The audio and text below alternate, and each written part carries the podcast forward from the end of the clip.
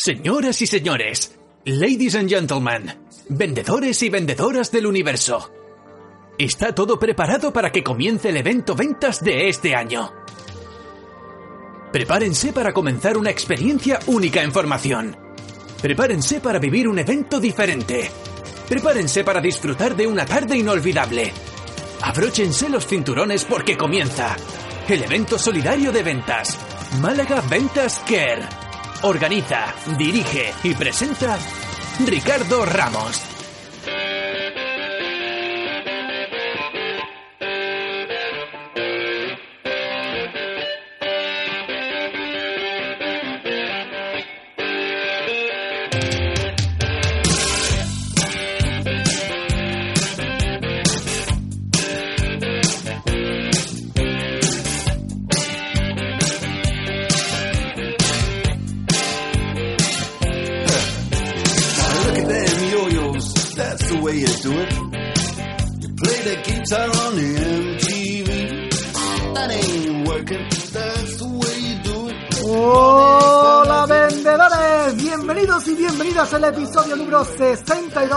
62 del podcast Ventas Éxito, un programa que está diseñado para ayudarte a ti vendedor a que mejores tus ventas, alcances el éxito y sobre todo que te transformes, te conviertas y te desarrolles en un vendedor de alto rendimiento. Y es que he querido empezar el podcast con esta intro que puse en el evento solidario Málaga Ventas Care, que tuvo lugar el pasado 30 de noviembre, que como sabrás tiene tres objetivos muy definidos. Número uno, impartir formación sobre ventas. Número dos, realizar networking. Y sobre todo, número tres, recaudar fondos para una causa benéfica. Que este año los beneficios del evento han ido a parar a la Asociación Arbal para la Escuela de Segunda Oportunidad, donde asesoran a jóvenes en exclusión social a reorientarlo laboralmente. El objetivo marcado era recaudar 3.000 euros y no lo hemos conseguido. Se ha recaudado 1.200 euros con la venta de entrada y sobre todo con los libros donados por los ponentes. No importa, seguimos en el camino y el objetivo sigue puesto para el año que viene, que es conseguir 3.000 euros para una causa benéfica. Solo tengo palabras de agradecimiento para los casi 100 vendedores de toda parte de España y los 7 ponentes que de forma desinteresada y sin cobrar un duro asistieron al evento. De aquí, de corazón, gracias, gracias y gracias. Si no pudiste venir, te lo perdiste, porque fue un evento diferente donde hubo mucha formación, entretenimiento, networking y sobre todo mucha solidaridad.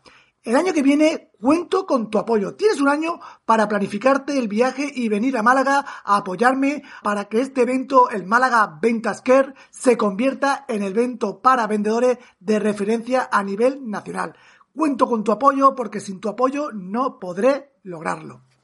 Pero bueno, si no pudiste venir y te lo perdiste, no te preocupes porque te traigo hoy en el podcast las cuatro primeras charlas del evento.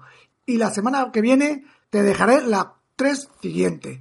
Hoy te dejo las ponencias de Agustín Nuño, Yozula Scott, Alejandro Román y Joaquín Caraballo Matito, donde hablaron de planificación comercial, de optimismo, de presentaciones de venta y de neuroventa. Espero que te ayude, espero que te sirva, porque aquí puedes sacar petróleo de estas cuatro charlas. Pero antes, rápidamente, vamos con el mini consejo de la semana. ¡Dale, Laura! ¿Quieres olvidarte de la puerta fría? ¿Necesitas aumentar tus oportunidades de venta? Desde Enzimática ayudamos a directores de ventas, pymes y autónomos a conseguir reuniones comerciales con directivos de medianas y grandes empresas. Contacta con nosotros en enzimática.es y pasa de las llamadas y reuniones masivas que no te llevan a nada a reuniones de calidad bien conseguidas, concertadas con el decisor de compra y enfocadas a presentar tus productos y servicios. Enzimática.es experiencia y eficacia en el cierre de reuniones comerciales cualificadas. Gracias, Laura. Tomaremos nota del mini consejo. Y ahora sí, vamos ya con las cuatro primeras ponencias del Málaga Ventas Care.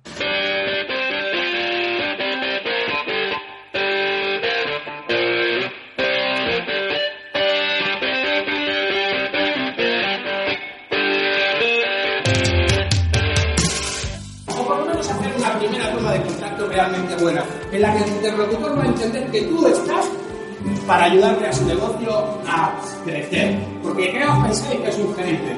¿Es un tío que se gasta 380 euros hoy en autónomos? No, no es eso. Es un tío que se gasta 380 euros para tener un retorno de inversión, para ganar dinero. Gerente, dueño de una empresa, señor que quiere ganar dinero y tiene que entender que tú entiendes cuál es su modelo de negocio. Y cuando tú entiendes cuál es su modelo de negocio y hablas de tú a tú como consultor de negocio con su cliente, dice, este no es un comercial, este entiende cuáles son mis necesidades. Eso es lo que tenemos que intentar, entender el modelo de negocio para que el consultor, para que el cliente sepa perfectamente que estamos ahí. ¿Qué tenemos hasta ahora? Modelo de negocio, tenemos visitas, hemos preparado el perfil, lo sabemos todo prácticamente del cliente, sabemos cuáles son nuestros contactos con él, tenemos claro qué es lo que vamos a necesitar, vamos por buen camino. Los amores, siguen los amores, ¿eh? No perdamos de vista que vender es un coñazo, porque todos los días hay que hacer lo mismo. O no es un coñazo porque yo ya me estoy poniendo de pensar, joder, que inicio nuestra reunión comercial, y esto se va animando. ¿Lo veis cómo se va animando? ¿Y qué va a pasar cuando lleguemos al cliente? No lo sé, pero a mí todavía me queda mucho por hacer y mucho por imaginarme. A mí me queda sentarme delante del ordenador, después de haber pensado en el modelo de negocio, y me toca ponerme a pensar qué preguntas me va a hacer el cliente para tenerlas preparadas. Y me hace falta entender, como decía mi querido Antonio Martín, Sánchez Martín, hacer una estudio de objeciones para tenerlas preparadas, porque si no nos preparamos las objeciones, vamos de culo. Pero ¿qué pasa cuando tienes todo preparado? Cuando sabes de qué va su negocio, entiendes cómo gana dinero, sabes cuáles son las preguntas que te va a hacer, sabes exactamente cuáles son las objeciones que te va a marcar, lo tienes todo claro. ¿Qué te falta? Que te vayas viviendo. Todo preparado. Ya solamente queda hacer una propuesta de valor. ¿Y qué es una propuesta de valor? Cuando te sientas delante del cliente le presentas todo eso, incluso las objeciones, incluso las preguntas, todo se lo sacas a la luz. Y ese cliente es imposible que no empatice contigo. Porque tú has preparado una reunión comercial con perdón de cojones. Tan de cojones que tú dices, quiero que llegue el día 15 para ir a visitarlo. Porque lo tengo todo, es imposible que me falle esa reunión comercial. Lo tengo todo preparado, una propuesta de valor incluso donde le mostremos cuál es el retorno de inversión, porque habíamos preparado y nos hemos imaginado cuál es su modelo de negocio, cuál es el margen de beneficio que tiene por ticket medio de compra. Y si tengo eso, puedo preparar cuál es el retorno de inversión. Es imposible no saberlo. ¿Cómo te va a decir un empresario que no? Si tú le presentas una tabla Excel donde le estás diciendo a ese empresario que el dinero va a recuperarlo, la inversión, no se oye. No oís. Está muy alto, lo bajamos. Venga. Es que ahora es cuando pega el subidón. Ahora. Pero entonces yo ya no me emociono, no. ¿Vale? Y entonces entendemos cuáles son las motivaciones de compra de nuestro cliente. Es imposible que te diga que no, porque en esa reunión te va a decir por qué te va a comprar y por qué no te va a comprar. Y te va a decir si te va a comprar por interés económico, por comodidad, porque has generado un afecto con tu marca o contigo, o porque tienes seguridad, o porque no tienes seguridad. Pero si tú piensas que no va a darte seguridad lo que le estás vendiendo, ya lo llevas preparado. Es imposible que ese cliente se te escape, porque has preparado la reunión. Y sigue tu amor, y sigue los amores, pero han entrado tantas cosas en la preparación de la visita que al final, madre mía, es imposible que se la, la venta. Preparación de la visita supone mucho más que pensar en este señor se dedica a la restauración y compra agua. No, este señor hace mucho más que eso. Soy Agustín Nuño, soy consultor, formador y motivador en venta. Muchas gracias.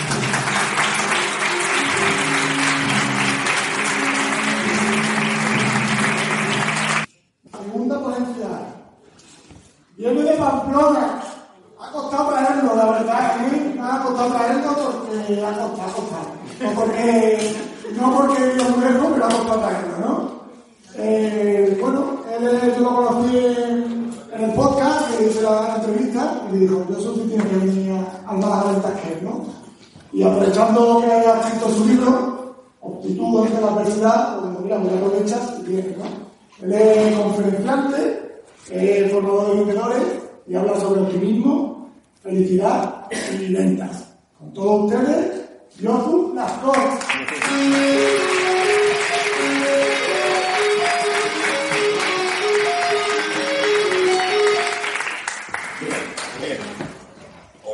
Voy a poner esto aquí, que yo creo que será así. Se me oye, ¿no? Como soy del norte, creo que no me hace falta micrófono. Bien. Me hace falta alejarme de Sebastián. Ya me he dado cuenta. Bien. Bueno, estoy encantado de estar aquí en Málaga. Por fin toco suelo malagueño. Si me dejan bafle. Y como el bafle creo que vamos a discutir este y yo hoy, voy a ir bajando las escaleras para alejarme del bafle. Lo que no sé si llegará al final del mando. Pero bueno, vamos a ver. Bueno, eh, eh, mi nombre es Josu Nazco, hablo de muchas cosas durante discursos muy largos y voy a intentar hacer unos 20 minutos. Estoy encantado estar en Málaga, primera vez que estoy en Málaga y me dicen en la comida, es que tú eres medio andaluz, joder, tú de Navarra no tienes nada. Y yo le digo, viva la hostia. ¿Y eso? Me dice, ah, ¿eres de Bilbao o no? Soy peor, soy Navarra. Bien. Entonces, estoy aquí por primera vez en Málaga, en la tierra de Picasso. La tierra una frase que dijo estupenda Picasso, yo no busco, encuentro. Y de eso vamos a hablar.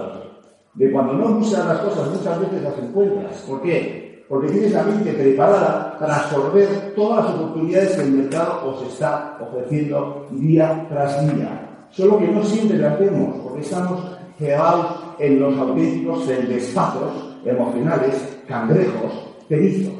Luego os daré cinco tips para identificar a un cangrejo. Es muy importante en ventas. Hemos de planificación, hemos hablado de técnica de venta, técnica de cierre, ¿qué es eso de las ventas? Cada uno de vosotros tiene una respuesta diferente. Por lo cual, solo tengo 20 minutos, vamos para allá. Bien, vamos a ver si funciona el mundo. Esta es un reto. Eh, Agustín, ¿funciona el mando? Ah, ah, vale, vale, vale, es que funciona al revés. Vale. Bien, me voy a venir a remontar al Pleistoceno. El Pleistoceno era el monte Urbasa en el año 1973. El que estáis viendo arriba a la izquierda soy yo, en el 1983, que hay personas que no habían nacido para aquel entonces, ¿verdad? Bueno, pues dos. ¿Eh? Sí, ¿no? Sí, la, la experiencia en esto de balbucear, de llorar para conseguir algo y demás. Bien. Eh, para aquel entonces mi madre me puso en la maleta unos 26 kilos de galletas Sapirín y eh, dije yo, mamá, pero si no quiero tantas galletas, tú fíjate que seguro que tendrás hambre. Y resulta que eh, yo iba con la espalda así quebrada a punto de romperme el espinazo. Y en ese momento me llega un niño de mi clase y me dice, oye, Jesús, a todo esto, no sé si alguno de vosotros ha estado en Urbasa. ¿Hay alguno que ha estado en Urbasa de aquí? No. Bien. Pues yo lo represento al turismo de Navarra, pero aparte de San Fermín, Navarra existe. Somos como Teruel. Poco a poco vamos dividiéndonos. Bien.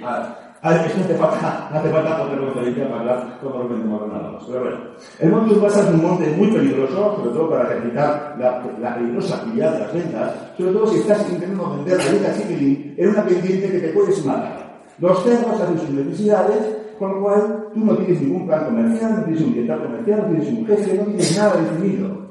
Tú solo tienes 25 kilos de chiquilín en tu espalda. Y tienes un niño en tu clase con 6 años y te dice, Jesús, yo le llamaban Jesús, ¿me das unas galletas? Y le digo, 50. Papá, y digo, no, no, yo no tanta hambre, yo con dos o tres galletas me hace falta que me, me arreglo. No, 50 pesetas. La primera venta la hago en 1973 con 6 años. Después de esto me despisté. Estudié una carrera, estudié cuatro másteres, un doctorado y cosas de estas. Pero me da igual. A mí cuando me dicen, cuando tenía 35 años, ¿tú qué eres? Decía, soy Key Account Manager National Sales Association. Mira, cuando, cuando tenía 45 años, ¿qué eres? Me dijo la belleza. Y ahora los 50, que voy a cumplir dentro de poco, estoy con la crisis, yo me decía, ¿tú qué decías? Soy vendedor. Y punto.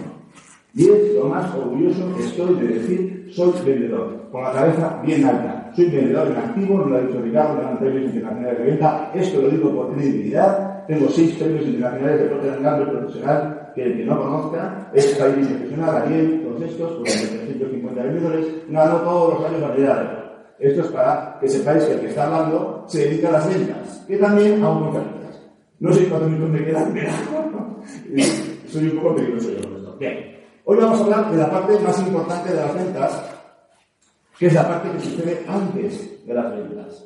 Toda la parte que tiene que ver con la preparación mental, que es curiosamente toda la parte que los empresarios no nos enseñan nunca.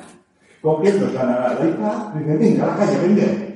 Que tú, como sabes hablar, eres simpático y no tienes ningún tipo de formación la necesitas, con solo hablar y ser simpático vas a cerrar los pedidos. ¿Es así?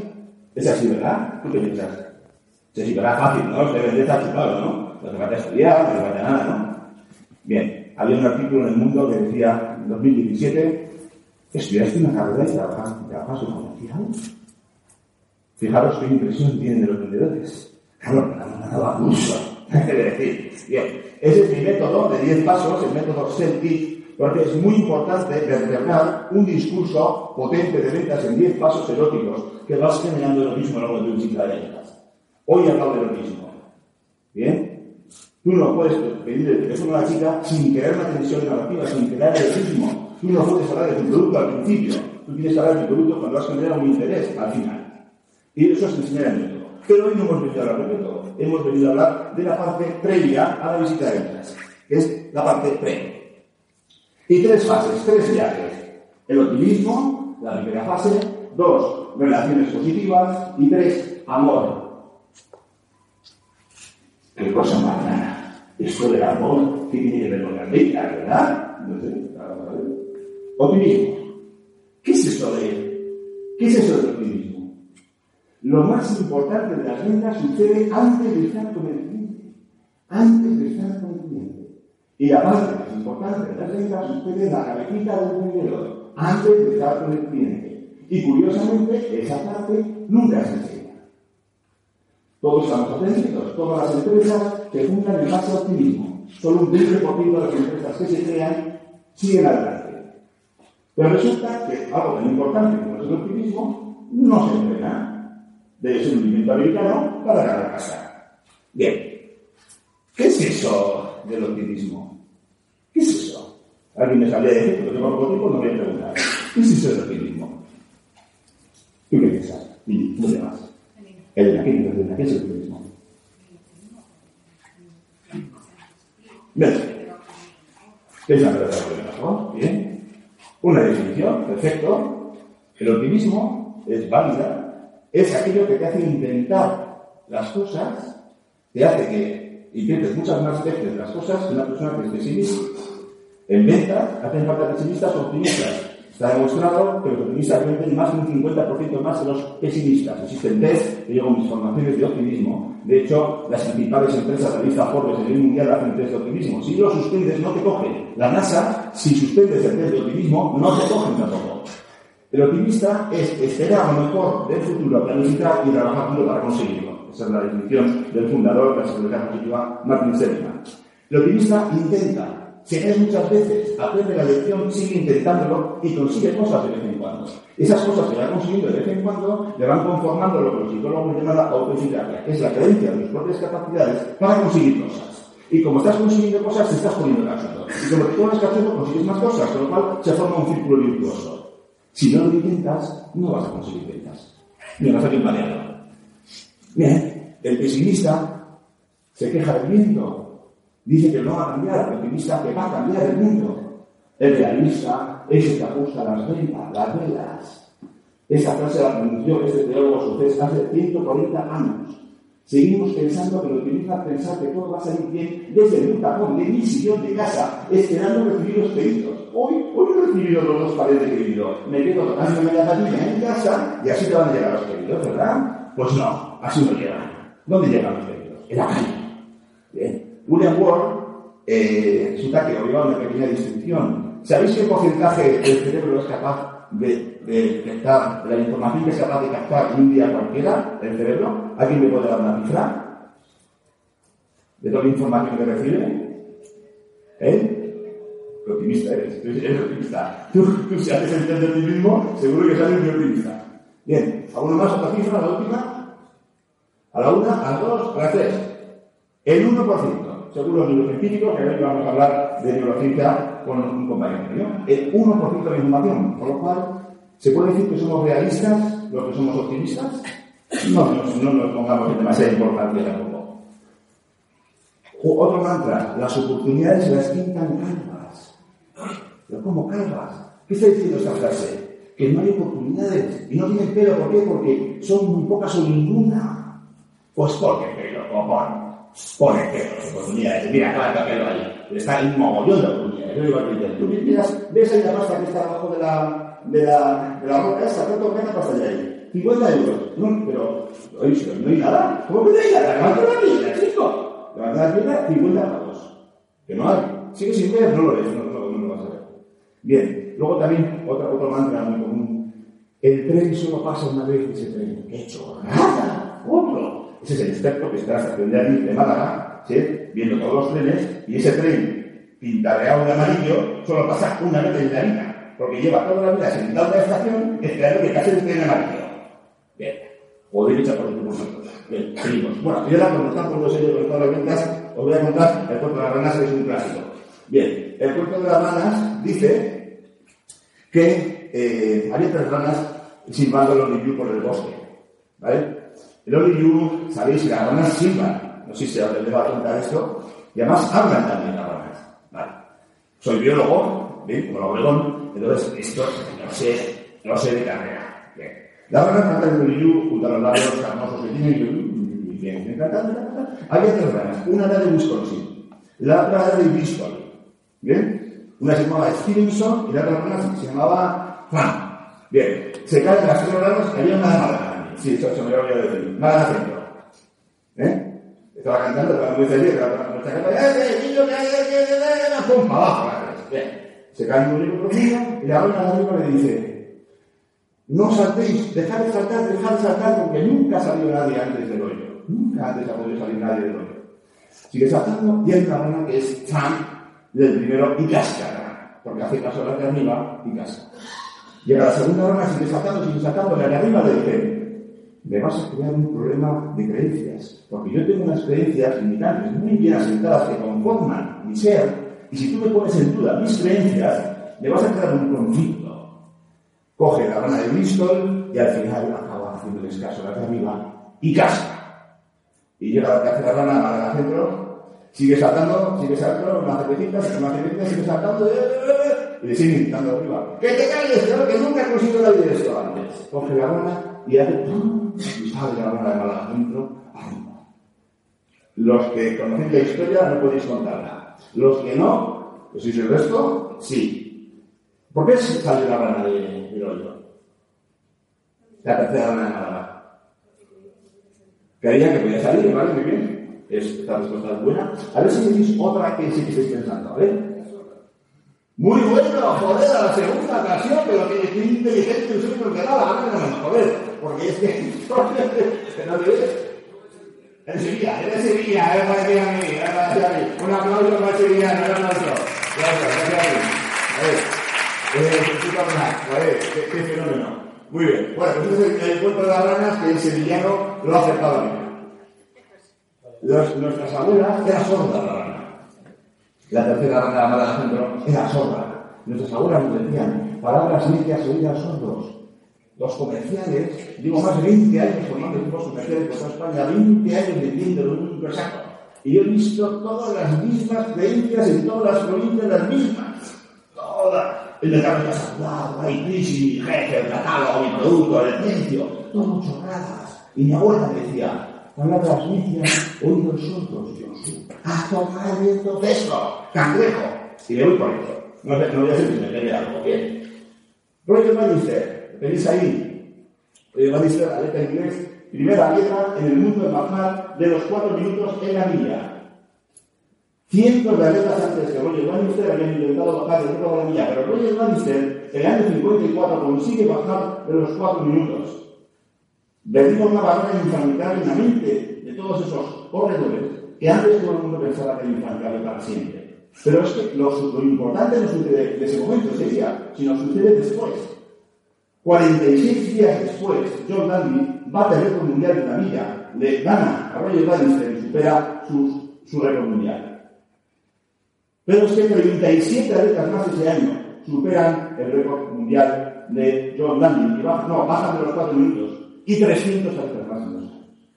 Roger Bannister señaló el camino, Roger Bannister inspiró, guió, lideró, y todos los demás decidieron a Roger Bannister. Ya hace falta eso en los equipos de venta, hace falta directores comerciales que inspiren, que motiven, que lideren, que motiven, que metan la guía por el culo a los vendedores, que se vayan a la calle con ellos. Nada de despachos, ¿qué despachos? A la calle, a vender. Tú, vende, vende, vende, vende del despacho, qué cómodo, ¿cómo que vende? A la calle. Bien, pues eso es es donde Bien.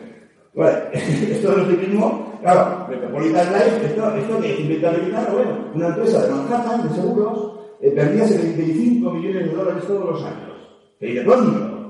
Hace una selección de vendedores entre 20.000 candidatos, selecciona a 1.200. De los 1.200 hace dos test, test de optimismo y de actitudes con P. Actitudes con P. ¿Qué pesa más? ¿Las actitudes o el optimismo? Vamos a ver. Pasan dos años. Bueno, hace el test, 500 aprueban el test de actitud con P y salen moderadamente pesimistas. Otros 500 también lo aprueban y salen moderadamente optimistas. Y 200 suspenden el test de actitud y aprueban el test de, y salen muy optimistas en el test de optimismo de Seligman. A cabo de dos años, los comandos especiales vendían un 56% más que los moderadamente pesimistas y un 24% más que los moderadamente pesimistas, optimistas. A raíz de ese el tercer año se incrementan eh, las distancias con respecto al pesimismo y desde ese momento Metropolitan Life eh, hace selección de optimismo sus vendedores. Si suspendes, no te cogen. Bien, y este soy yo en San Fermín, y como voy a ir acelerando, porque tengo poco tiempo, porque me he embalado, oye, que no funcionaba el micro, daré un minuto más. Bien, entonces, este soy yo en el año 1990. Y yo quería hacer un pañuelo en San Fermín para pagar el viaje de estudios, para no pagarlo, quiero decir. Y ese, ese pañuelo de San Fermín, eh, yo fui a mi clase, Osasuna gana en el Bernabéu 0-4 el año 1990 y yo pues, decido hacer un pañuelo que, po- que ponía yo escudo Osasuna 0-4 y voy a clase y voy a hacer un pañuelo. O sea, que digo, eso es imposible. Esto, ¿cuándo vas a hacer el? El inicio en julio. Siguiente. ¿y esto cuándo vas a hacer? a 500 pesetas ¡Bah! 500 pesetas se la pasa Castillo. Siguiente. Muy grande.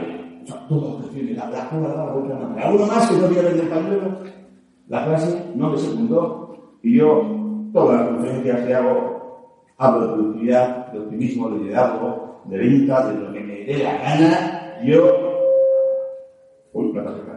Yo lo que hago es sacar mi pañuelo de San Fermín, yo 04, vendí 500 pañuelos de San Fermín, le tuve al gondolero con mis 15 mejores amigos de la carrera dando vueltas al gran canal de arriba abajo.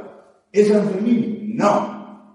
¿Vienen del pañuelo? Tampoco. Y como esto pega con la vendedores de ventas, pues no lo he puesto. Y ahora voy a ir acelerando porque me quedan, me quedan tres minutos.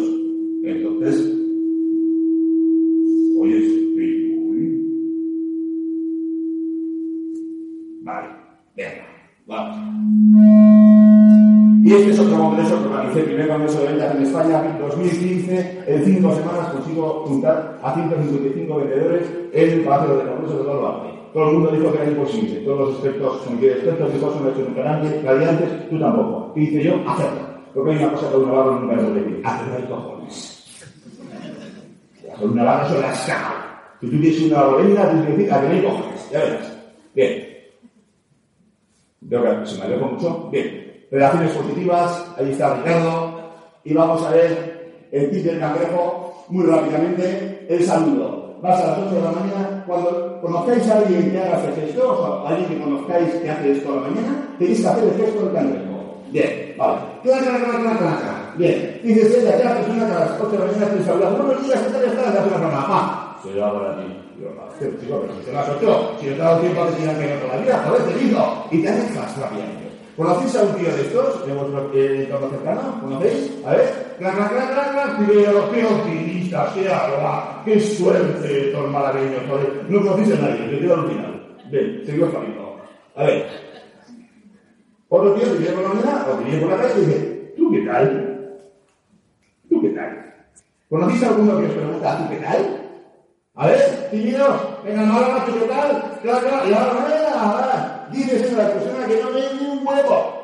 Y lo que quiere es colgarte también en un cacón coma de su incapacidad para beber. Para que tú compres. Bien, seguimos.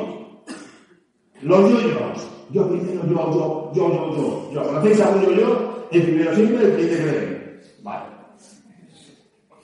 Y ahora que no. No sabes sonreír. No sabes sonreír. Y para sonreír hacer una mueca inverosímil. Si no sabes sonreír, no lo intentes, cangrejo. La distancia más de dos personas es la sonrisa. Aprende a sonreír. La empatía y la conexión emocional que no vas con una- un cliente cuando sonríes es brutal. Si no sabes sonreír, ensaya, ensaya. Bien, no digo los hay dos tipos de sonrisa, pero hoy no lo digo. Vale, los yoyas. Yo ya, yo ya, yo ya, yo ya. Esto sale todo antes de que. Tú, patetas un método, lo que pistas, yo ya, yo, yo, ya, yo ya lo pisaba, yo ya, yo ya. ¿Conocéis a los métricas? No van de vosotros, van del cliente, van de los demás. Si yo me dedico a hablar de mi libro, si yo me dedico, si yo me dedico a hablar de mi producto, mi empresa, mi facturación, mis clientes, de tienda que cuando, ¿qué estoy haciendo? Crear distancia con el auditorio. ¿Qué tengo que hacer? Crear cercanía. Para eso mis resultados, el que los quiera conocer, que se vayan en LinkedIn. Bueno, esto es una ponencia. Vale, a ver si llega. Llega. Y como resumen, espera siempre lo mejor, trabaja duro para lograrlo y conecta con los mejores. Fuera los cangrejos, fuera los eldespatos y los teñizos, rodeados de campeones de las ventas, os ayudarán que se os pegue algo, aunque sea una cosa a la semana es suficiente. ¿Vale? Gracias chicos, esto todo.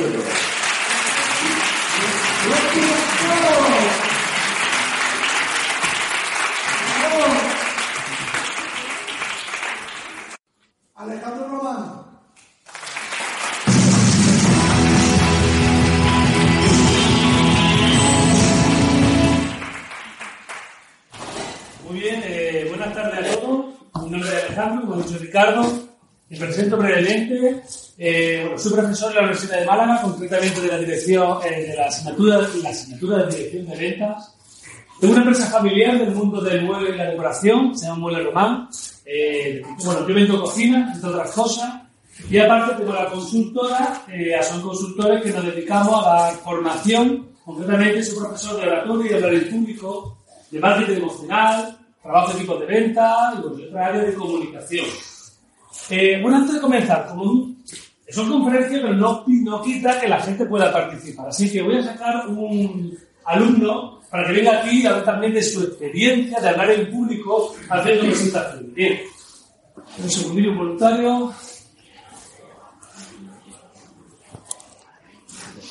Bien, no va a salir. Normalmente, lo digo rápido, pero cuando, va pasando el dedo hay una- un efecto psicológico y es que tiene el dedo y agacha la cabeza. Hay otro que va mirando hacia un sitio y cuando llega el dedo, mira. Y alguno atrevido se queda mirando el dedo. A hacer un ejercicio de calentamiento porque cuando se vende, se habla en público, vamos a hablar de comunicación. La venta es comunicación, más algún matiz. Pero nunca olvidemos que son personas con personas. Bien, vamos a hacer un calentamiento rápido. Cuando yo diga ya, cuando yo diga ya, os vais a levantar y a la persona de la izquierda, a la derecha, el de adelante y el de atrás, lo vamos a saludar presentándonos diciendo, buenas tardes, mi nombre es tal. Le damos la mano, dos besos, un abrazo, un achuchón, depende de la otra persona como se dice. Pues bien, levantamos y comenzamos.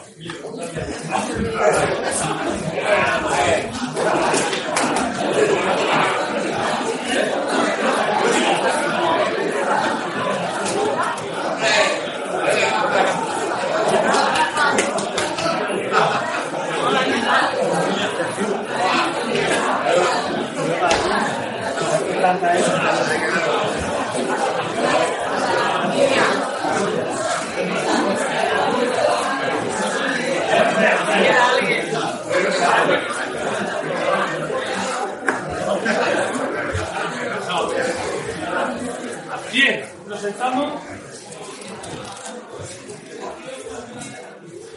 Hace cinco años, hace cinco años estaba yo con mi padre. Mi padre tenía ahora 86 es un empresario de toda la vida, es un gran vendedor. Él tiene 86 años, él sigue abriendo la tienda todos los días a las 8 de la mañana, la cierra a las 2, la vuelve a abrir a las 3 y media, cierra a las 9, sábado por la mañana incluido, y los fines de semana se va a sus mangos en la Sanquía a gestionarlo con una persona que lo trabaja. Bueno, con mi padre, he aprendido mucho de él, estaba yo desayunando en el bar aquí al lado de la tienda, donde el cafilillo me dice, Alejandro, ¿sabes cuál es la clave para que un mensaje llegue? Cuando digo un mensaje es en la venta, y no solo vender, sino que hay que preparar el abono con el cliente, crear ese feeling para que la persona abra su corazón y te quiera escuchar. Y me hizo esa pregunta. Te pregunto a vosotros, ¿sabéis cuál sería la clave para que el mensaje sea eficaz? Él me, eh, hablando con él, llegaba a la conclusión que la única manera para que el mensaje sea eficaz es que te recuerde. Cuando consigues que al día siguiente una ponencia, de una charla, una presentación, al año, a los seis meses, a las dos semanas, se acuerdes de lo que tú le has dicho, entonces significa que el mensaje ha llegado. Que no hace hoy viernes una presentación y el miércoles la persona que lo escuchó cuando habló con la persona que tenía que hacer la compra, lo vea y se acuerde de ti y le diga, oye, estuvo tal persona en tal empresa y nos ha dado una propuesta. ¿Qué te parece si le echamos un vistazo? Cuando al cabo del año se sigan viendo, oye, me acuerdo que me dijiste del producto y tienes toda la razón. Tanto si te compró como si no te compró. Porque muchas veces podemos dejarle, tengo algunos clientes en cocina que no le compraron la cocina y tiempo después ha venido gente recomendada por ellos para comprarme. Pero mira, vengo recomendada por Mónica. Mónica, ¿quién? Tal, sí, es que era vecina. Pues sí, Mónica, no se la vendí. No, no, pero me gustaste, al final compró un primo familiar, pero tal. Que te recuerden, esa es la clave. ¿Cómo hacemos que te recuerden?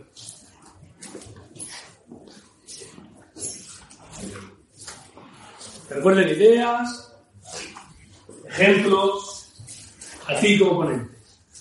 ¿Cómo lo hacemos? La única manera de hacer que te recuerden son con las emociones. Las emociones, o sea, los recuerdos, los recuerdos están en una zona del cerebro donde radican las emociones. Solo te vas a acordar de cosas que realmente te hayan emocionado. La emoción puede ser positiva, puede ser negativa, alegre, triste, de urgencia, pero es una emoción. Vamos a hacer un ejemplo. Pensad algo que os ocurrió durante la infancia. No hace tanto. Venga, vamos a intentarlo. Algo que ocurrió en la infancia. Pensadlo, dale bastante, ¿vale? ¿Lo tenéis más o menos en mente?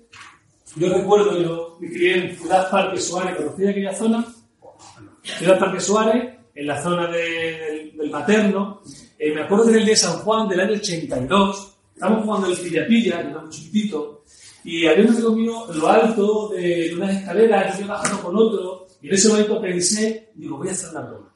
Oye, que me llama tu madre, tal. Venga, vale. Fui por la escalera y cuando subí arriba, di la vuelta y cogí al amigo y lo empujé. Cayó el pobre, rebotó en la frente media y volvió a caer. No era tanta la distancia que se yo lo recuerdo como muy alto. Me di cuenta que empezó a sangrar muchísimo, empezó porque se abrió la ceja, empezó a caer la sangre, iba con una equipación del Madrid, le cayó todo encima, etc. Yo aquello me aterrorizó y salí corriendo para mi casa. Recuerdo que la noche de San Juan porque estuve toda la fiesta de San Juan corriendo de la madre para lo pillara. Porque estaba plano, ¿no? Bien, si te acuerdas algo de la infancia, es porque dejó una emoción grave. Solo en oratoria son las mejores charlas que se utilizan para después transmitir cualquier otra cosa. Porque si la recuerdas, tiene una emoción. Y si tiene una emoción, ahora lo veremos, la vas a sentir sin quererla y eso es lo que se va a transmitir. Por lo tanto, tenemos que emocionar. ¿Y cómo emocionarnos? Se puede emocionar porque el producto transmite una emoción que necesita el cliente. Podemos emocionar porque la tienda, el despacho, eh, si sales tú hacia afuera, tu presentación, tu forma de entrar, etcétera, transmite. Pero si hablas en público, con un poco la idea, vas a una presentación, lo primero, hablando en público, también en venta, pero hablando en público sobre todo, la única manera de transmitir una emoción al público es sintiéndola tú primero. Lo que tú sientas, la emoción que tú experimentes, es la emoción que va a transmitir al público. Si no te lo crees, no se lo creerá. Si lo crees de verdad, se lo vas a transmitir. Se puede hacer más cosas, hay que saber cerrar las opciones, todo ello. Pero la emoción, sobre todo hablando en público, que va a sentir el auditorio, es la emoción que uno siente. ¿Cómo hacemos que uno sienta emociones? Aplicar las reglas de oro de Dale Carnegie. No sé si conocéis Dale Carnegie. Este hombre en 1912 dio su primera charla de el público y desarrolló la, la, regla de oro para hablar. Cualquier persona aplicando esto ya puede hablar en público. Ya la única cosa es desarrollar otras estrategias de oratoria para amplificar el mensaje que uno tiene. Pero esa amplificación es la llama que tiene uno. Y esa llama nace de hablar siempre de lo que se sabe. Por conocimiento o por experiencia. Pero habla de lo que sabes. ¿Y qué sabes? Sabes muchísimo, pero cuando presento un producto, cuando vayas a hablar en público, elige la temática que realmente mejor sepas. Y no solo para estudiar, no hay mejores charlas que las que se basan en la propia experiencia. Yo, por ejemplo, comentando su experiencia en venta, siempre las grandes charlas que no han movido, que nos gustan, parten de la experiencia personal. Y en el mundo de la venta, tu experiencia personal del producto, la experiencia de otras personas, son fundamentales. Incluso, ya se vería, hay técnicas de una experiencia paralela, conseguir hacer una simulación para llegar a una conclusión que ayude al producto. Habla de lo que sabe. La segunda regla, tener un deseo intenso de querer transmitir. Y además, emocionarte. Elige algo que quieres decir. Y si está vendiendo un producto, ¿qué atributo quieres compartir? ¿Cuál quieres de verdad? ¿Cuál te emociona? ¿Qué experiencia? Recuerdo en la entrenamiento de oratoria, mucho del mundo de ventas, pero mucho del mundo del inmobiliario. Ha coincidido con los clientes y de uno a otro me han llamado, pero cualquier ámbito. ¿Qué te emociona de lo que tú haces? Es dificilísimo, dificilísimo que alguien se emocione hablando de su empresa. La gente habla de su infancia y se emociona, porque busca un recuerdo y ese recuerdo tiene una emoción. Pero habla de la empresa y aburre a algunas personas. ¿Por qué? Porque realmente te aburres. Busca algo de emociones. Una es lo más difícil de la charla, dedicar tiempo a encontrar la charla. Cuando ya la encuentras, sabes de lo que habla, quieres decirlo y te emociona, el reto es muchísimo más sencillo, muchísimo. Lo más difícil es buscar el inicio de la charla. Bien, eres tú lo principal. Segundo, ya que estamos, vamos a intentar hacer el storytelling, crear una historia. Pensar que el ser humano durante miles de años ha transmitido todo su conocimiento con historias. Los primeros libros que se escribieron en la humanidad contaban los cuentos, pero por escrito. Seguimos viendo películas, series, tal. Nuestra mente funciona con cuentos. ¿Cómo se hace un storytelling para explicarlo en tan poquísimo tiempo? Tienes que empezar dónde ocurrió, cuándo ocurrió, quién ocurrió. Al principio de la charla estaba hablando, ¿no? Eh, bueno, cuando yo era pequeño, no, eh, no he dicho que era una urbanización, con unos jardines, las escaleras. Enseñado esto, cada uno empieza a imaginárselo.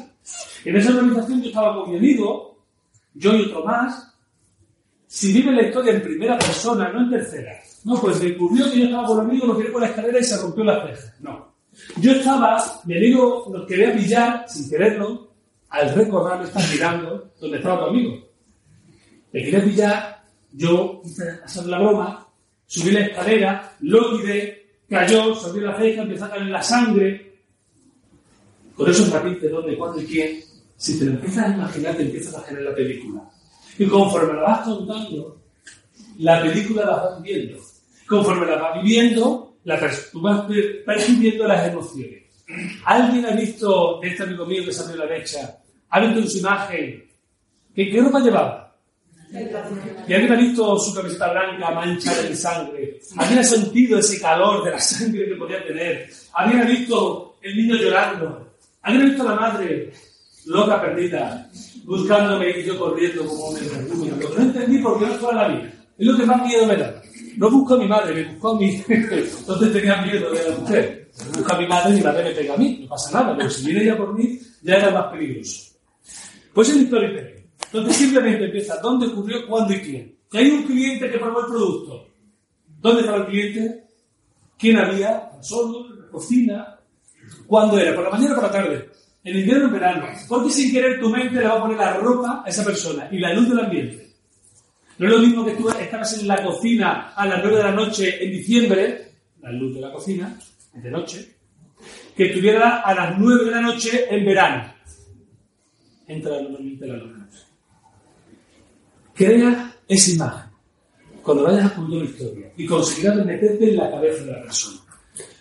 Y por último, perdonad, voy mirando, vamos bien, potenciar a través del lenguaje corporal. Esa es la última parte. Primero siempre, pero bueno. Como con la comunicación paraverbal, que es la voz y la no verbal. ¿Qué os puedo decir en breve tiempo? Comunicación paraverbal. Es jugar con la voz. Puedes jugar con la velocidad, hablando un poquito más rápido o hablando más lentamente. Y en ese juego de voz te permite crear un vínculo. También te ayuda a transportar la voz. Puedes jugar en volumen o hablando más bajo. Incluso hacer los susurros y suenen como si fueran más altos. Por último, la modulación, que tiene un poder tremendo, no más difícil, ¿eh? La voz aguda es la voz cálida, amable. En cambio, la voz grave transmite más frialdad, más fuerza. Hay un tema norte-sur. Norte, voz grave, son palabras más cortas, fuerza, para regañar o algo llega bien. El sur es más aguda, alargamos las palabras. En el norte, Pachi, voy a ser padre. Opa. en el norte, Voy a ser padre, me cago en la puta, que grande eres, coño. En un minuto dice todas las palabras posibles. Alargando las palabras. Pues bien, la modulación es muy importante porque va directamente a la emoción y la interpretación de la persona. Tenemos que intentar aprender la modulación, pero si sientes lo que estás diciendo, os prometo que tu voz se va a adaptar bien. Por último, el lenguaje no verbal. ¿Qué hago con él? Bueno, en el paraverbal las pausas. Tenemos que aprender a hacer pausas. Puedes hacer la pausa que te dé la gana. Eso hay que experimentarlo. En el no verbal, hay un punto muy, divertido, es que puedes hacer lo que quieras, no pasa nada. ¿Por qué? Porque la gente quiere escuchar que está metida en la historia, no le importa, la gente se preocupa que el cuerpo, las manos, siente la historia, siente lo que quieres contar, y tu cuerpo transmitirá solo. En el no verbal, solo voy a decir una cosa, ¿qué hago con las manos?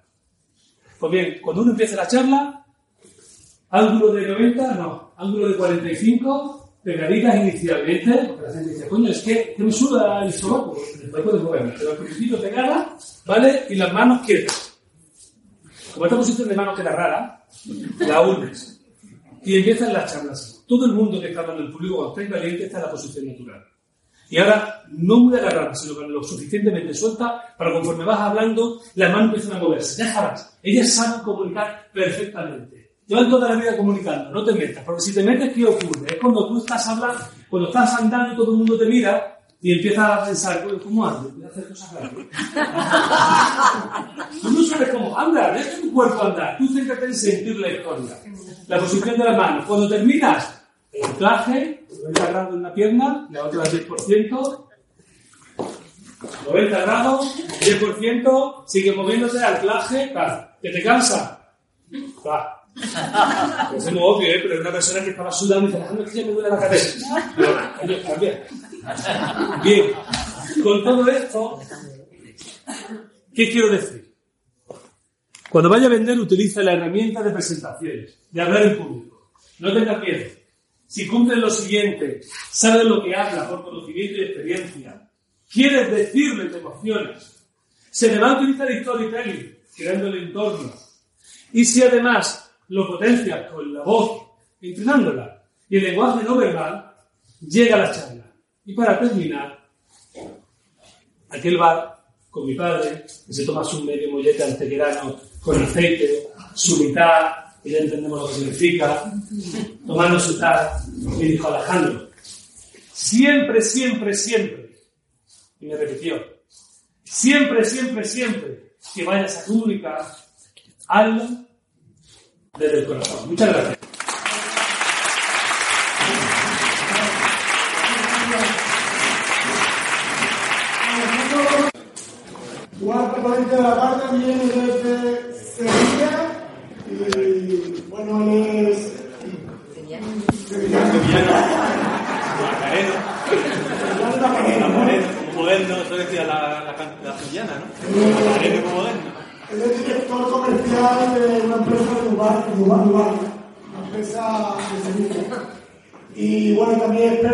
90, ¿no? Entonces, un tema que yo creo que a nosotros nos puede introducir a las ventas, ¿no? Que va a hablar de cómo venderle a la mente. Joaquín Caraballo todo.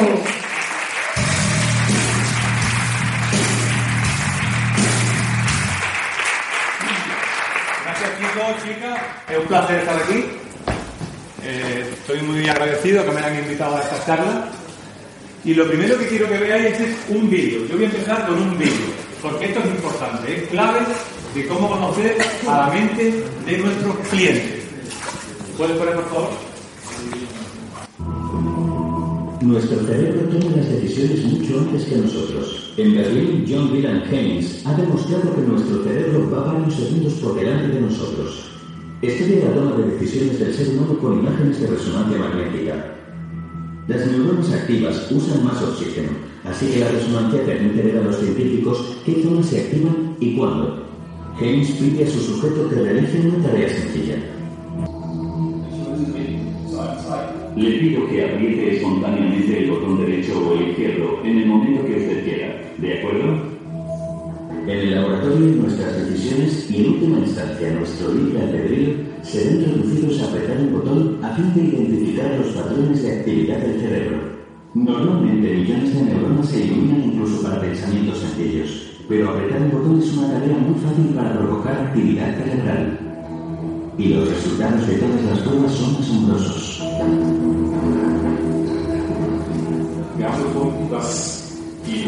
Descubrimos que la actividad del cerebro indica qué opción va a tomar el sujeto hasta entre 7 y 10 segundos antes de la decisión consciente.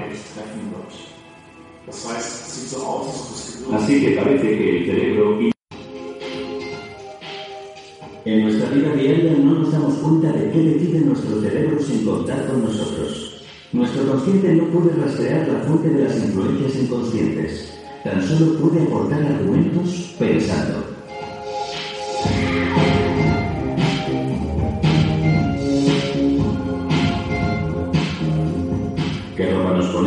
Pareja elegimos? Los circuitos inconscientes siempre han decidido ya antes de que nos pongamos a pensar.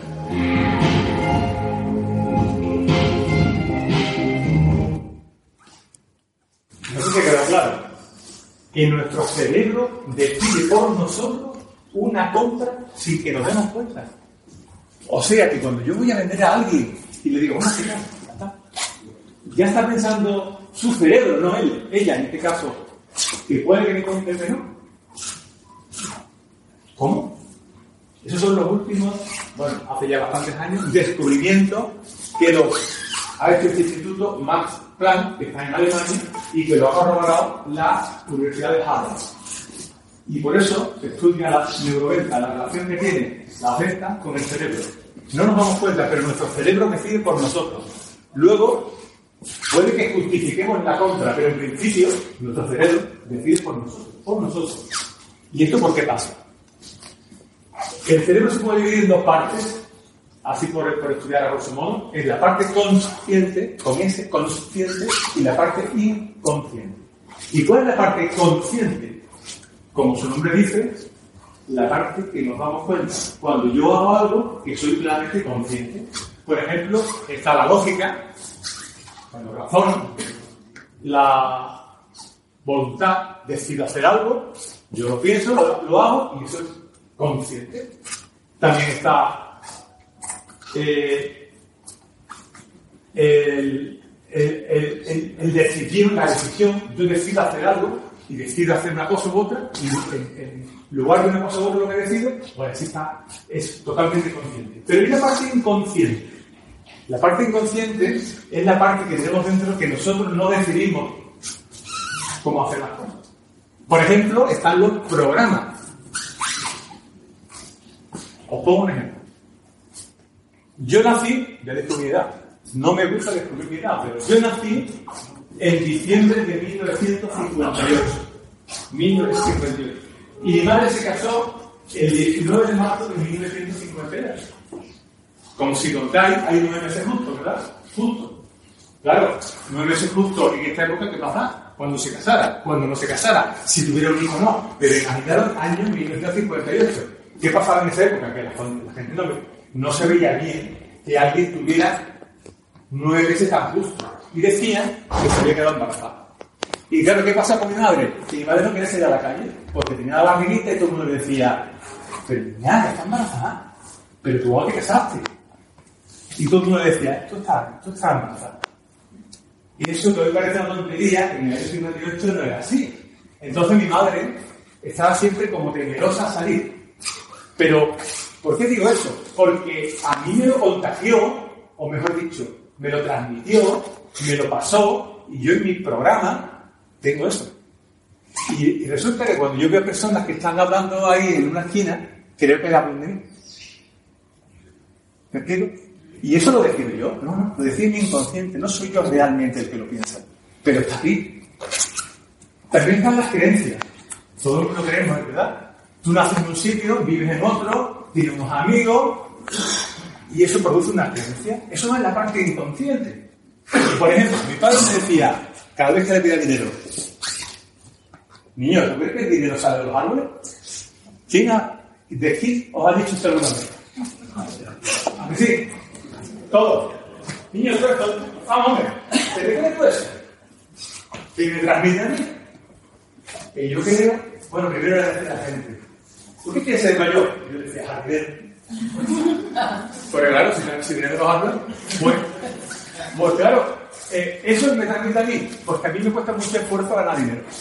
Porque yo considero que sin esfuerzo, como sé que de los árboles es difícil, pues lo tengo. Entonces eso se va, hay muchas cosas que hay en el inconsciente, muchas cosas que hay en el inconsciente. Están los bloqueos mentales, están las emociones. Antes ha hablado Alejandro de las emociones, hay que emocionar, ¿verdad? Las emociones también están en el inconsciente. Entonces yo no decido si lloro, ¿verdad? Bueno, ¿y por qué hago, por qué hago todo este concepto? Porque resulta que el inconsciente es mucho más poderoso que el consciente. Y hay estudios que son ambiguos, ¿no? Pero en general es lo siguiente. El 5% es consciente y el 95% es inconsciente. Entonces, más nuestro inconsciente que nuestro consciente. Si el 95% es el inconsciente, imaginar una cuerda, como anteriormente había esos, esos concursos, 95 personas tirando de un lado y solo 5 de otro. ¿Quién va a ganar? Las 95 personas. ¿Y por qué también pasa esto? ¿Por qué? Por él. Esto es así, porque el cerebro consciente solo es capaz de percibir 50 bytes por segundo.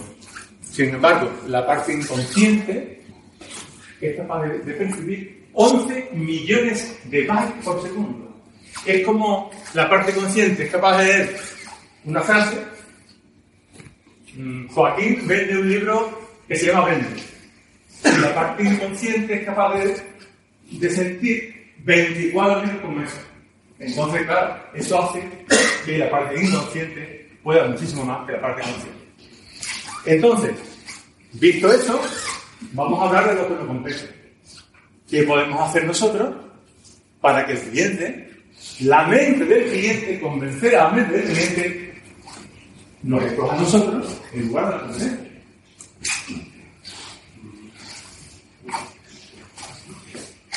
A la altura de la oreja tenemos una zona, una pelotita, que se llama la amígdala, es como la de la garganta, pero está en el cerebro. Esa es la antena.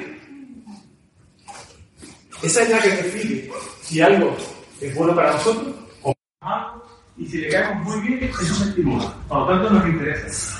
¿De acuerdo? Y cuando no le interesamos, está en otra zona del cerebro que se llama la ínsula. ¿De acuerdo? Esa O sea, como vendedores, ¿qué tenemos que hacer? Pues todos intentar que el núcleo cumbre sea el que decide estar con nosotros y comprarnos. Y a Ínsula, evidentemente, que ni se le asome por la cabeza. ¿Estamos de acuerdo? ¿Sí o no? Vamos a intentar qué hacer para eso. Os voy a intentar, vuelvo a la intentar, daros algunos conceptos según la neuroventa y según mi experiencia. Primero, tenemos que ser expertos en sabernos los nombres de los clientes. Sé que hay muchas personas que, les cuesta, a muchos, de muchos cursos y talleres que doy, dicen que no les cuesta muchísimo.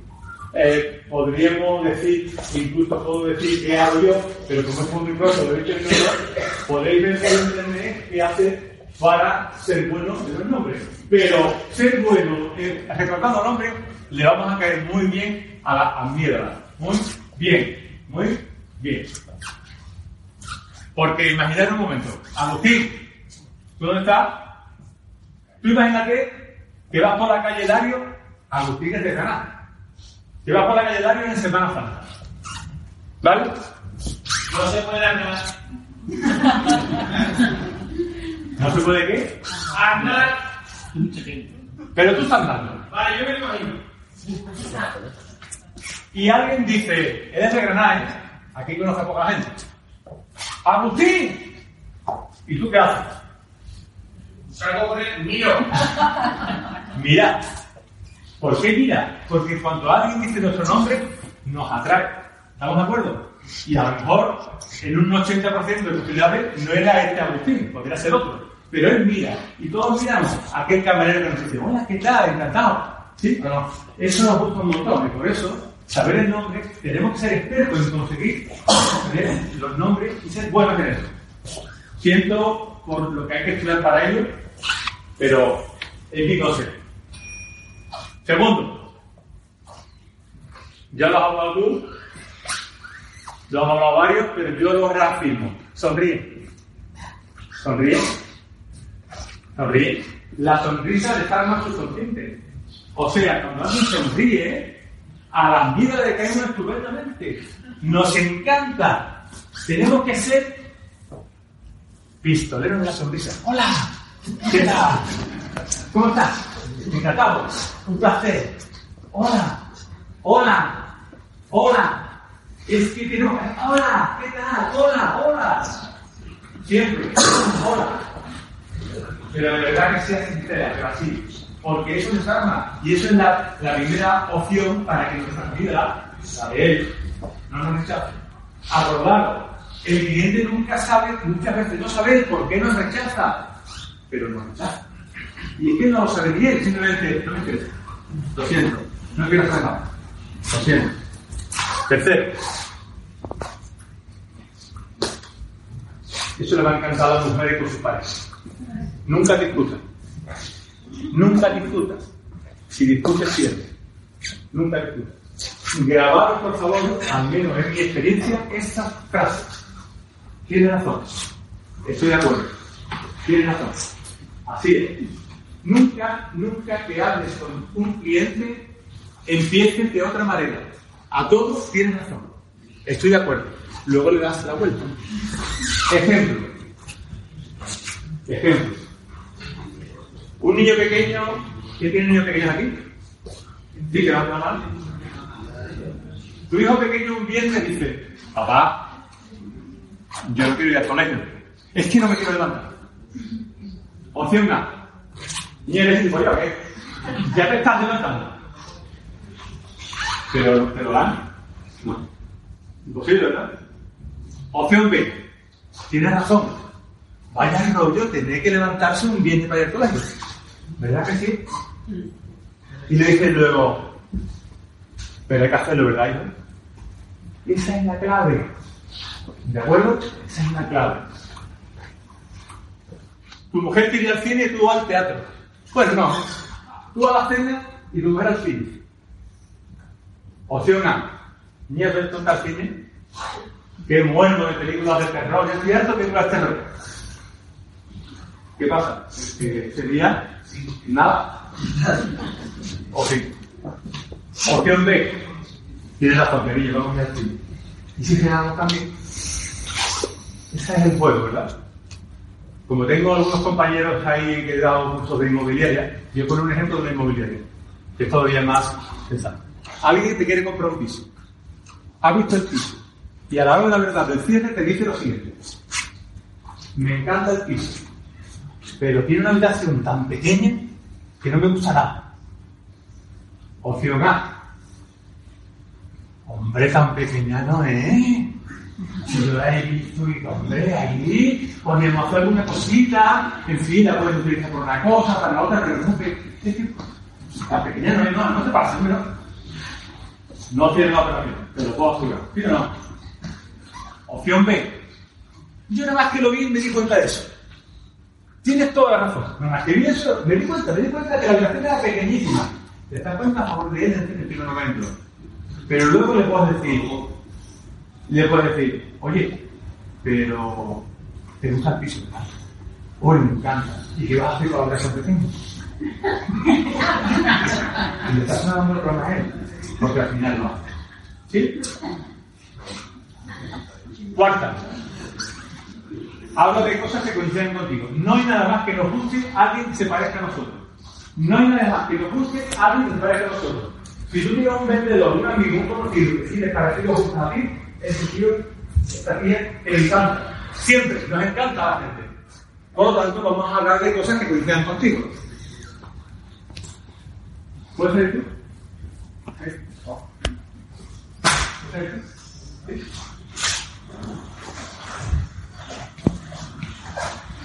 Pon el micrófono, ¿no? Hay poco tiempo, pero bueno, intentaré. Dime cosas que conocidas con él. Físicamente, no, no lo conozco de nada. ¿Tenéis gafas? ¿Tenéis un sensei? ¿Zapato igual color? ¿Sí? ¿Se consigue contigo? Pues tú, si tú quieres trabajar con él, le puedes decir, por ejemplo, oye, veo que usas gafas. Vaya rollo usan las gafas, ¿verdad? No sé dónde las compro, macho, pero es un rollazo estar rodeado con las gafas, ¿sí o no? ¿Sí? Oye, veo que los zapatos son marrones, te veo mucho zapatos marrones, ¿que te gusta ese color? ¿Ves que hay un así? ¿Ves cómo se, se unen? Sí, todo, todo, que si hay relación, gusta. Por tanto, por favor, nada más que vean algo que coincidan contigo, háblale de eso. Veréis. Eh, sí, sí, está. Gracias, gracias. Veréis. Yo hago talleres y cursos. Pues ¿sabéis cuál es mi clientela principal? Los viajeros del AVE. Os voy a decir lo que hago. Así os voy a insistir, a ver si os, va bien para vender. Yo voy en el AVE. Opción A. Me quedo, me quedo callado y no digo nada a mi vecino. Mi vecino puede ser ordenador de AVE, digo, mi vecino de AVE, ¿eh? Yo llego, hola, buenas tardes. Hola, buenos días. ¿Qué tal? Me ha dado un placer. Te sienta así dos horas para adentro. ¿Vale? O le digo algo. Pues yo le digo algo. Por ejemplo, lo veo con el ordenador. Todos tienen ordenador, no sé por qué. El otro día, eh, la semana que viene voy a, dar un curso, ¿no? Entonces, eh, esta semana he estado en Madrid y a la ida para allá me voy con una persona. Lo veo trabajando con su ordenador y veo que, que tiene en su ordenador un símbolo de Cruz Campo. Digo, oye, pues tiene que ser de Cruz Campo. Si no, de la cerveza Cruz Campo. Y le digo, ¿tú trabajas en Cruz Campo? ¿Así? Dice, claro, porque a todos nos encanta hablar de nosotros mismos. A todos. Claro, claro. ¿Y cómo lo sabe? Digo, porque el ordenador pone un circulito con Cruz Campo. Y dice, ah, es verdad. Digo, oye, ¿tú conoces a Manuel Román? Claro, tienes que buscarle qué. Y dice, ah, bueno, sí, es un chico nuevo que ha entrado de jefe de venta. Digo, exactamente, es que el otro día lo conocí. No me digas, sí. Y empezamos a hablar. Y le digo, ¿tú qué te dedicas? Dice, yo soy, yo soy eh, financiero del Grupo Cruzcampo. O sea, no se dedicaba a vender. Digo, ah, estupendo. Y me contó todo, porque yo hago esto, porque yo hago otro, bla, bla, bla. Le digo, qué interesante, tío, es interesantísimo. Y luego me dice a mí, ¿y tú a qué te dedicas? Digo, ah, ya lo cogí. Ay, que lo cogí. Como me digas tú a qué te dedicas, eres hombre mío, eres hombre mío. Le digo, yo trabajo en Nubar y no sé qué, no sé cuánto, una empresa, ah, estupendo, estupendo, pero soy normalmente, y doy talleres de neuroventa. Y eso cae, dice, ¿de qué? De neuroventa. ¿Y eso qué le explico lo que es, no sé qué, no sé cuánto, y dice, uy, qué interesante. Digo, pues tengo un curso la semana que viene. ¿Sí? Pues esto puede ser interesante. Digo, mira, le cojo el móvil, mismo, le cojo el móvil, le meto el enlace, pon aquí el enlace, dale, pon tu nombre. Uno más. Solo por la relación, ¿veis lo que quiero decir? Solo por la relación. Vale, me voy, no termino ya. ¡Ay, esto es interesante! Que levante la mano, esto es importante. Y termino. Bueno, lo último, déjame un minuto. Que levante la mano quien le haya dicho alguna vez, me lo tengo que pensar. Por favor, yo le presento a alguien, un cliente, algo, le, le- yo, me- yo estoy seguro que, oh, este tío lo convenzo, vamos, eso seguro. Y cuando termino dice, me lo tengo que pensar. me lo tengo que pensar. Le entro más a leche una lectura de pensar, pues voy a dar la sombra. ¿La queréis? No. ¿Sí? Vale, vale, vale. Estupendo. Mira, el me lo tengo que pensar es un miedo reciente. Me lo tengo que pensar es porque, primero, puede que es verdad que se tiene que pensar o discutir con otra, con otra gente de su empresa, o que tiene miedo a la decisión, porque puede decidir algo que luego no le convenga. Entonces tenemos que saber cuál es ese miedo. Una vez que sabes cómo es el miedo, luego intentas paliarlo. Pero si no sabes cómo es el miedo y te vas por tu casa y no sabes por qué no ha decidido por ti, pues no le puedes decir nada. Entonces, hay una palabra mágica que se llama parece. Utilizarlo. Y luego me lo decís. Por ejemplo, le presento no sé qué, le presento mi producto y me dice, mira, tenga que pensar. Y entonces yo pienso, ¿qué puede ser lo que se tiene que pensar? Y entonces suelto lo que me, me parece. Nunca me lo he dicho. Oye, parece que el precio no te ha gustado, ¿verdad?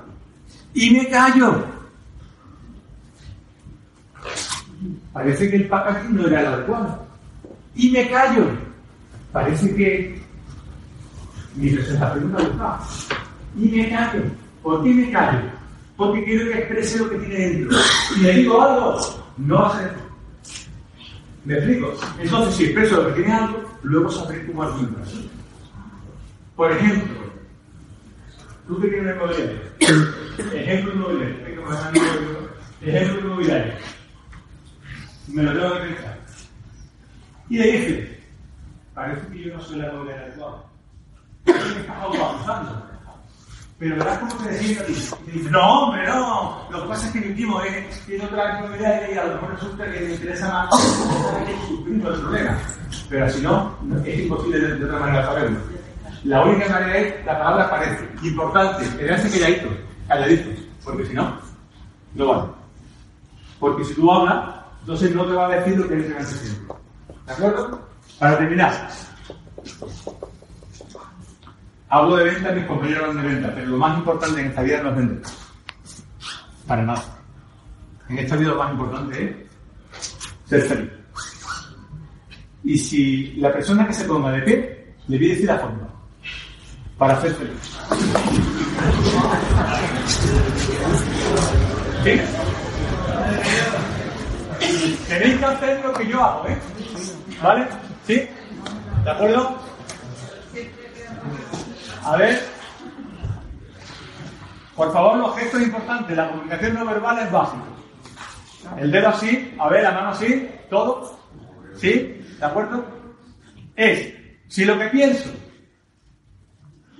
si lo que digo, si lo que siento y lo que hago es lo mismo, seréis las personas más felices del mundo. Muchas gracias. working. That's the way you do it. Money for nothing and your chicks for free. Money for nothing.